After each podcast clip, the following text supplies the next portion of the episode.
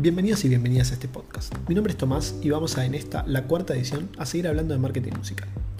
En el primer episodio desglosamos la definición de marketing y vimos un poco lo que es crear valor. Como dije, esta misión de crear valor se desarrolla en distintos aspectos de la carrera de un artista, y un buen equipo de trabajo es fundamental para que eso se pueda llevar a cabo. Hoy nos vamos a concentrar en el equipo de trabajo que necesita un artista para poder tener un buen show en vivo. En fin, comencemos. Supongamos que sos alguien que está recién empezando en, esto de la música. Al principio la mayoría de las tareas las puedes hacer vos solo. Por ejemplo, subir los temas a Spotify, los videos a YouTube, planear la grilla de lanzamientos, hablar con diseñadores, editores, filmmakers, etc. Cada día me parece que resulta más indispensable que todo artista en una primera instancia no le escape a estas cuestiones, porque son lo que le van a poder poner en el radar del público y de las personas que podrían estar interesadas en trabajar con uno. Además, gracias a la tecnología y un montón de plataformas, todo esto cada día es más fácil de hacer, básicamente, por lo que no tiene demasiado sentido gastar plata en una primera instancia en contratar gente para estas actividades. La cosa cambia un poco con la llegada del primer show en vivo. En esta nueva aventura, por decirlo de alguna manera, sería bastante ideal que te acompañen dos personas. El DJ o alguien que dispare las pistas por vos y algún asistente. A ver, el DJ todos sabemos para qué sirve. Vamos a concentrarnos un poco en el asistente. Esta persona en principio no tiene por qué ser nadie con un conocimiento enorme de lo que pasa arriba en un escenario. Yo creo que un amigo entusiasta o alguien que entienda mínimamente cómo funciona la cadena de audio ya va a ser suficiente. Una de las cuestiones fundamentales que tiene este rol es de liberarte de peso a la hora de estar en el venue o en el lugar en donde vas a tocar para poder focalizarte al máximo del show que estás por dar.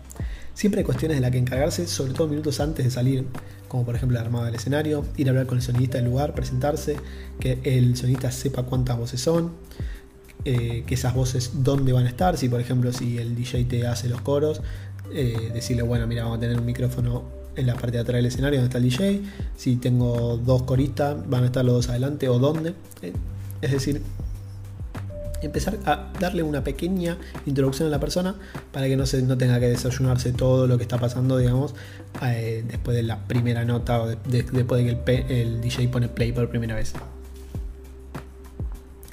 Otra cosa a tener en cuenta es eh, bebidas que te pueda traer al escenario, como poner los monitores en el piso, etc. Limpiar un poco el escenario, sacar las cosas, liberarte el espacio. Bueno, esta persona además puede ser muy útil para ayudarte en cualquier inconveniente que tengas durante el show, estando atento a las cosas que pasen y siendo rápido para solucionarlas. Por ejemplo, si te cae el pie de micrófono, que te lo alcance, que te lo suba. Esta persona se la conoce normalmente como stage, por lo menos acá en Argentina. Es un puesto que absolutamente todas las bandas tienen cubierto y que con el correr del tiempo se van convirtiendo en, en asistentes personales de cada músico por ejemplo, el guitarrista, un asistente del bajo, un técnico de batería, etc. Por el momento, como dije, las ocupaciones eran pocas, pero por experiencia propia estas pequeñas cositas se suelen acumular todas juntas justo en la previa de subir al escenario y puede resultar un poco abrumador, sobre todo si son tus primeras veces, encontrarte solo ante tantas cosas nuevas, sin nadie en el, que descansar un poco. Voy a hacer un paréntesis acá porque quiero hacer una recomendación de lo que sí deberías estar haciendo antes de subir a cantar. Es algo que no suelo ver a casi nadie que lo haga y es en caso de que seas cantante de suma importancia. Esto es vocalizar decir, entrar en calor. Esta práctica es muy beneficiosa que la incorpores no solo en el camarín, sino también en tu día a día. Si tenés un piano, mejor, pero si no puedes bajarte un MP3 o hay videos en YouTube seguro con ejercicio de vocalización, eh, tenés miles de esos videos. La diferencia entre empezar un show habiendo entrado en calor o no, a medida que te vayas profesionalizando y a medida que lo vayas haciendo, lo vas a notar aún más. Y vas a estar marcando una diferencia no solo en tu voz, sino también en la seguridad con la que encare los primeros temas del repertorio. Las cuerdas vocales, los dedos a la hora de tocar la guitarra, los brazos para los bateristas y todo movimiento que se hace arriba del escenario requiere de músculos para ser realizado. Y como sabemos, los músculos no funcionan al 100% o de igual manera al principio de un, ejercicio que al final. Esto es una práctica que si te parece a analizar lo hacen todos los atletas o toda persona que trabaje con algún músculo de su cuerpo de manera semi o profesional.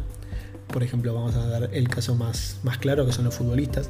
Todos los vemos, la famosa entrada en calor, lo vemos corriendo al lado de la, cancha antes de entrar a jugar el partido. Y de, los futbolistas a, todos, boxeadores, lo que sea. Los músicos no somos la excepción, porque también trabajamos en alta exigencia con, con los músculos de nuestro cuerpo. En fin, volviendo al tema del equipo de trabajo, como vemos, por lo pronto es todo, medio, todo bastante sencillo. Hasta se puede hacer un buen show sin ninguna de estas dos personas que mencioné antes, pero siempre obviamente el resultado va a ser mejor con ellos que sin ellos. El siguiente paso creo que sería sumar un sonidista. No hace falta demasiado aclarar la importancia de un sonidista, pero por las dudas lo voy a hacer. Sobre todo quiero marcar la diferencia entre lo que es el sonidista que trabaja en el lugar y el sonidista que lleva al artista. Es algo que uno aprende con, la experiencia y de, haber de, trabajar muchas veces con artistas que van sin sonidista porque no hay presupuesto, lo cual está perfecto. Eh, vuelta, no, no, quiero hacer esto como una, carrera de no tengo que contratar a todas estas personas porque si no mi show no va a funcionar. Tu show puede funcionar sin esta gente, pero a medida que empiece a haber un presupuesto o empieces a tener ganas de invertir un poco de plata en el show, creo que el capital humano es sumamente importante. En fin, volviendo al tema que estaba hablando recién, la diferencia entre una persona que trabaja en el lugar y la persona que va con el artista. Quizás el, sonista que está trabajando en el lugar sabe lo mismo que el tuyo, o hasta quizás sabe más. Pero esa, no es la cuestión importante. Lo realmente importante es la predisposición que va a tener esa persona para trabajar en tu show y para hacer que las cosas salgan lo mejor posible. Normalmente el staff fijo de un lugar se conforma con que todo salga, a veces su única función es que no se rompa nada. Es decir, no le importa demasiado que salga bien, sino que simplemente salga. En cambio, el staff, el sonidista que lleva el artista, que es contratado por el artista, tiene una exigencia superior, porque se le está pagando para que todo salga de la mejor manera. Entonces, esa es la diferencia fundamental. No es una cuestión de conocimiento, sino es una cuestión de predisposición.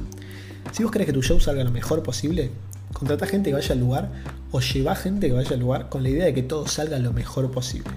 Además de que cuantos más shows en vivo juntos tengan, y el sonidista más conozca tus canciones, mejor se va a poder lograr lo que se está queriendo lograr. Esta es la misma diferencia que hay entre una persona que le mostres una canción por primera vez o una persona que le mostres una canción que ya la escuchó 20 veces. Esta persona, la que ya la conoce la canción, ya sabe todo lo que pasa en la canción. Conoce la estructura, conoce si hay algún instrumento que entra en algún momento o no. Eh, ya sabe cómo suena en el estudio la canción y sabe cómo emularlo, digamos, lo mejor posible en el vivo. Bueno, a esta altura tenemos una crew básica para ir a cualquier lugar y dar un show respetable. Un DJ, un asistente y un sonidista. Vamos a llamarlo el Starter Pack.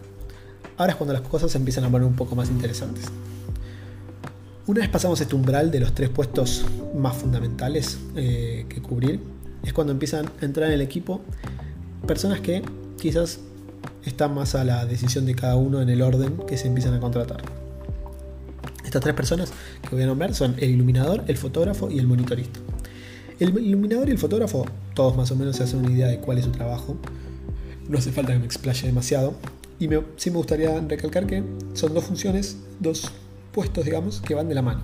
Es decir, un fotógrafo rinde al 100% cuando tiene un buen iluminador. Y el trabajo del iluminador se luce al 100% cuando tiene un buen fotógrafo que pueda replicar, digamos, el trabajo que hace eh, en redes sociales para que no nazca y muera para la gente que fue a ver el show únicamente. Sí me gustaría esclarecer un poco más el trabajo del monitorista, que quizás es un puesto que no todo el mundo sabe que existe ni entiende cuál es su trabajo.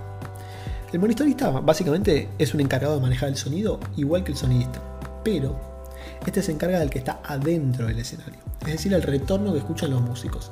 Esta persona, para desarrollar esta tarea, se encuentra en el escenario con los músicos, a un costadito obviamente, a diferencia obviamente del sonista que está del lado del público.